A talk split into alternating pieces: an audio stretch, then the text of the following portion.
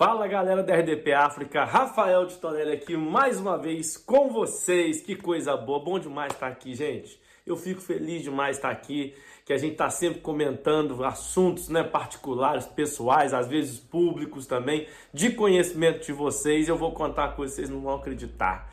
Quem me escuta aí já, já me assiste, me acompanha, vai, vai lembrar disso. Meu tio, Manel, meu tio lá do Brasil, separou da mulher, descobriu que a mulher dele estava, ó gaiando ele, como a gente diz lá, que tá atraindo meu tio, gente. Meu, e olha que ele descobriu de uma forma muito triste, muito triste.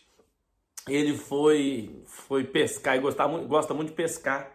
E aí no sábado de manhã, ele já estava desconfiado também que minha tia tinha tava meio esquisita, né, com ele. Que não é minha tia também, porque não é a primeira mulher do meu tio. Eu, eu particularmente considero a primeira mulher minha tia como essa era, era a primeira, mas era a décima primeira, eu não ia chamar as 11 de tias, né? Então eu fiquei só na primeira mesmo para garantir.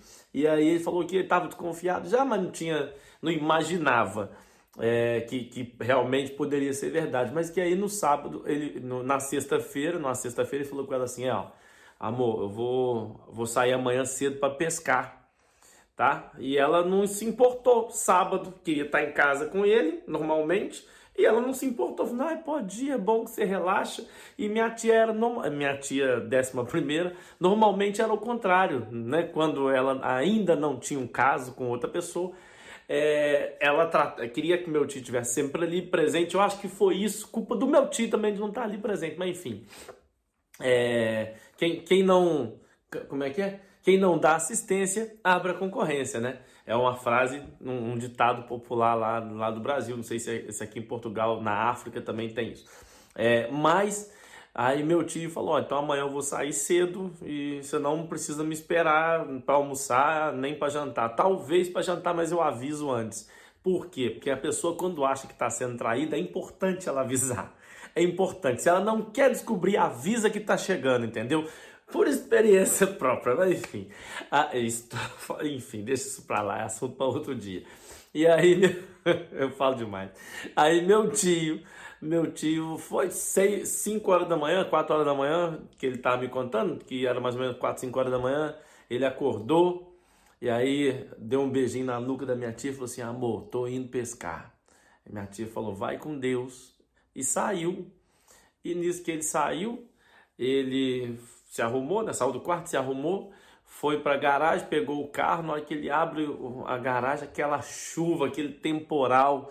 Aí falou: Nossa, não, não vou não, não vou não, vou ficar em casa, vou dormir, deixo para pescar semana que vem. Aí voltou, voltou pro quarto, tirou a roupa e já falou: Vou até tentar fazer um amorzinho aqui, né? Tirou a roupa, abriu a, levantou a coberta, entrou já agarrando a minha tia e falou assim: tá uma chuva lá fora, tá bom, é pra gente namorar aqui dentro.